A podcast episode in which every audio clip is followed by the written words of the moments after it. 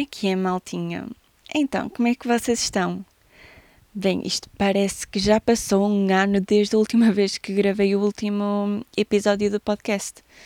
Tivemos ali aquelas duas semaninhas de férias, que depois acabou por acrescentar mais uma semana sem podcast do que o que era suposto, porque eu vim mais tarde para casa do que aquilo que estava planeado, então não deu para publicar. Mas estamos de volta, estamos de volta aqui ao meu quarto, à minha cama, com o meu humilde gravador. Mas também quero dizer, não é como se houvesse propriamente alguém que se importasse por não haver podcast, não é? Mas tudo bem. Uh, sabem, um, eu antes de começar a gravar estava, estava a pensar nas coisinhas sobre as quais ia falar, não é? E eu deparei-me com um problema que foi, foram três semanas de coisas para contar. Aconteceu tanta coisa durante estas três semanas que eu já nem sabia de que é que haveria de falar. Tipo, deu-me uma branca. Já não me estava a lembrar de nada. Um, mas pronto, escolhi aqui um. Não é muita coisa, mas são cenas importantes sobre as quais um, eu achava que precisava de falar. E, um, e pronto. E uh, vamos então começar um, vou começar pelo óbvio, não é? Por falar sobre as minhas férias no Algarve, que souberam pela vida, vocês não têm noção. Um, nós ficamos numa casa na quarteira, uh, estávamos próximos de tudo, de Vila Moura, de Albufeira, de, de Faro, de, de Covid. Ótimo, portanto. Um, gente, eu faço piada, mas vocês já sabem que se forem de férias, se forem algum sítio, onde quer que seja, vocês andem sempre de máscara, desinfetem as mãos de 10 em 10 minutos, um, que foi basicamente o que nós tentámos fazer. Um, se é horrível andar de máscara, meu Deus, sim. Alguém inventa uma máscara que não me sufoque, mas é pá, é a vida. Mas como eu estava a dizer, estávamos perto de tudo. Então deu para ir a bué de sítios, deu para ir à praia. Na verdade, só fomos duas vezes à praia, a Vila Moura e um, Val do Lobo. Um, Val do Lobo é em Vila Moura, mas tudo bem, acho eu. Um, porque de resto, epá, a gente tinha piscina, havia pouca gente, a piscina tinha bué de cloro, por isso não havia grande necessidade de irmos à praia. Vim com um bronzeado, minha gente, que é pá, quem me dera que vocês pudessem ver. Uh, mas pronto, para além disso, deu para irmos duas vezes a Albufeira, também à noite. Um, eu gosto mesmo muito da Albufeira, é mesmo, mesmo bonito, eu adoro. Tive pena deste ano não irmos à Praia da Rocha, que é pá, pronto, toda a gente sabe que é lindo. Um, na verdade, no Algarve existem muitas praias bonitas mesmo. Praia da Rocha é pronto, a mais conhecida. Um, mas pronto, uh, também fomos a Val do Lobo, não sei se conhecem. Uh, mas pronto, fomos lá para pelo menos uma vez na vida nos sentirmos ricos. um, mas pronto, sobre a piscina, há uma cena sobre a qual eu preciso de falar. Imaginem, o sítio onde nós ficamos, aquilo é uma moradia. Ou seja, a piscina é partilhada pelas pessoas que estão nessa moradia. Que de um lado são pessoas que moram lá mesmo, do outro lado são casas que são alugadas a turistas.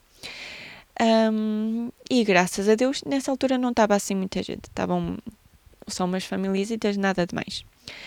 Mas é pá, estava lá uma família que tinham, tinham um filho pequenino, devia ter, não sei, eu sou má com idades, mas no máximo dos máximos tinham uns 5 anos. E gente, que puto mais irritante.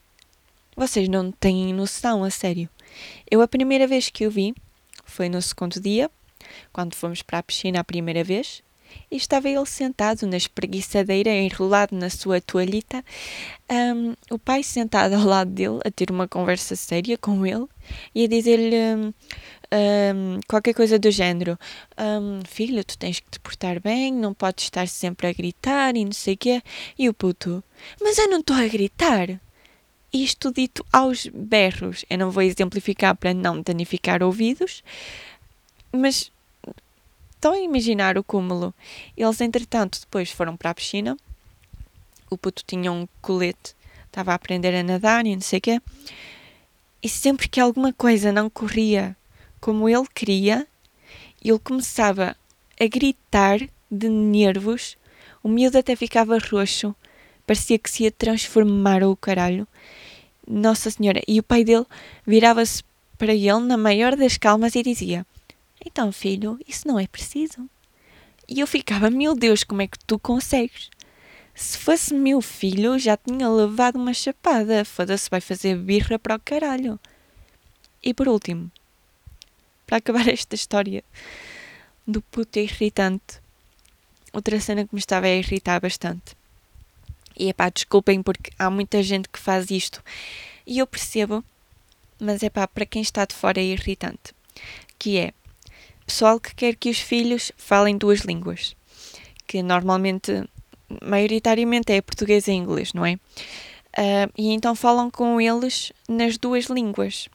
Mas é assim, nestes casos, normalmente o que fazem é o pai fala numa língua e a mãe fala noutra. Mas esta gente não. Eles misturavam o inglês com o português.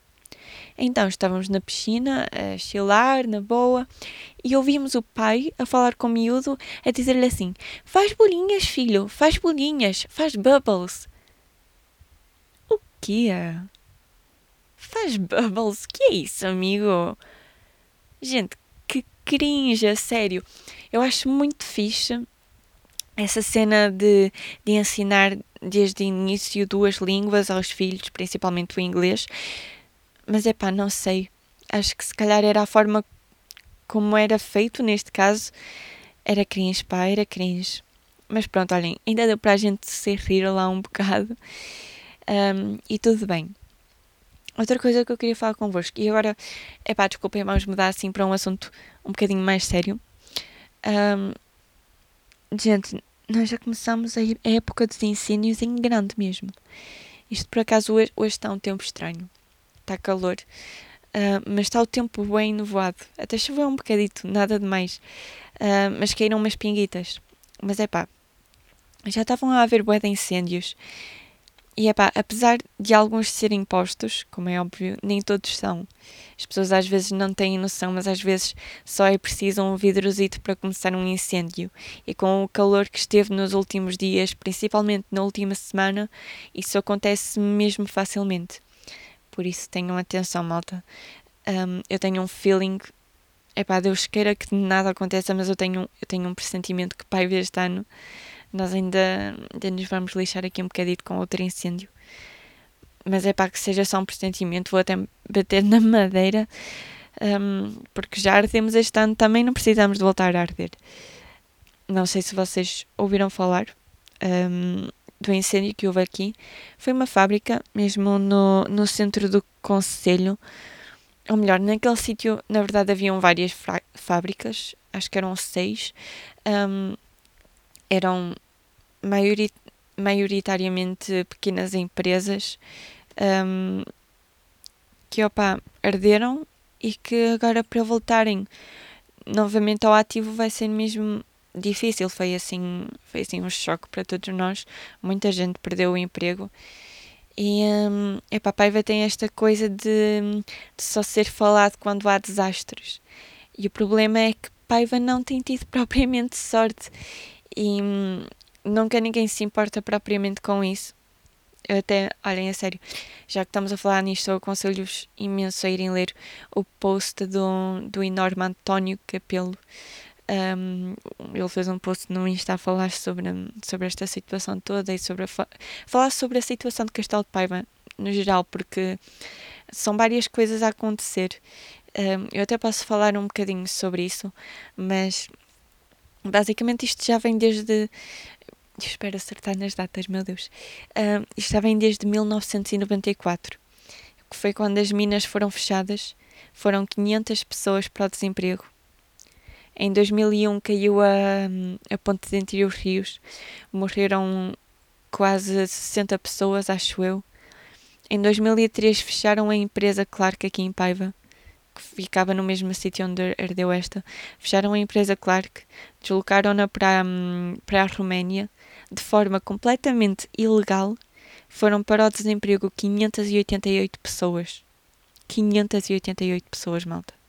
Em 2017, metade de Castelo de Paiva ardeu e já há 30 anos, para aí, para aí há 30 anos, que existem promessas de construção de uma variante de, de ligação de Castelo de Paiva à, à A32 e nada é feito. O itinerário que nós temos que fazer para chegar até, até esta autoestrada é horrível, mas nenhum dos senhores que está encarregue desta obra se importa.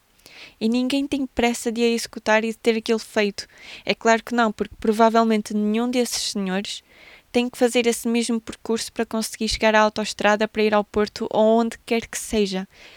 E, e, isto não é mau só para nós, população, para irmos a outros sítios. Isto é mau, porque sendo estes acessos tão maus como são, é Castelo de Paiva que perde no comércio, no turismo e em várias outras coisas. Porque os acessos de empresas grandes de fora de Castelo de Paiva para dentro de Castelo de Paiva são horríveis. E é Castelo de Paiva quem continua a perder sempre. E é pá, desculpem estar agora a falar disto aqui no podcast porque é um assunto mesmo sério e é um assunto mais virado, acaba por ser mais virado para a política, não é? E nós aqui não falamos de política, é pá, desculpem. Um, e eu, eu paivense como sou e sei que falo por todos os outros paivenses no que diz respeito a este assunto, estou fartinha de ver Castelo de Paiva sempre a perder. Estou farta de ver Castelo de Paiva a sofrer publicamente, mas a nunca ser feito absolutamente nada para ajudar. São sempre feitas promessas e mais promessas, mas elas nunca são cumpridas. E é pá, desculpem, mas acho que já está na altura de Castelo de Paiva ter alguma justiça. E talvez existam mais terras a passar pelo mesmo. Se houverem, é pá, força para vocês. Eu estou a falar sobre a minha terra, a terra onde nasci e que adoro do fundo do meu coração, mas sei que hum, sei que também estou a ser, ao dizer isto, estou a ser a voz de muitas mais pessoas e é pá, não sei, mas alguma coisa tem que ser feita. E desculpem, malta, por este momento tenso agora, mas foi um desabafo. Vocês já sabem que aqui no podcast é, é um bocado isso: desabafos e coisas que precisam de ser faladas, sejam sérias ou não. Um, estamos aqui para isso. um, eu já tinha saudades de gravar. Já tinha saudades vossas, malta. Um, próxima semana talvez eu publique um Insta Story para vocês me fazerem perguntas e eu responder, ok? Por isso fiquem atentos. É bom estar de volta, malta. Digam-me aí se tiveram saudades minhas. Eu sei que não, mas tudo bem, podem mentir só para eu me sentir bem, ok? Um, mas, e yeah, malta, olhem, eu espero que esteja tudo bem convosco e que continue a estar. Obrigada por continuarem a estar desse lado, a ouvir os meus devaneios. um, mas vamos ficar por aqui neste episódio. Eu espero que, que tenham gostado e a gente vê-se para a semana.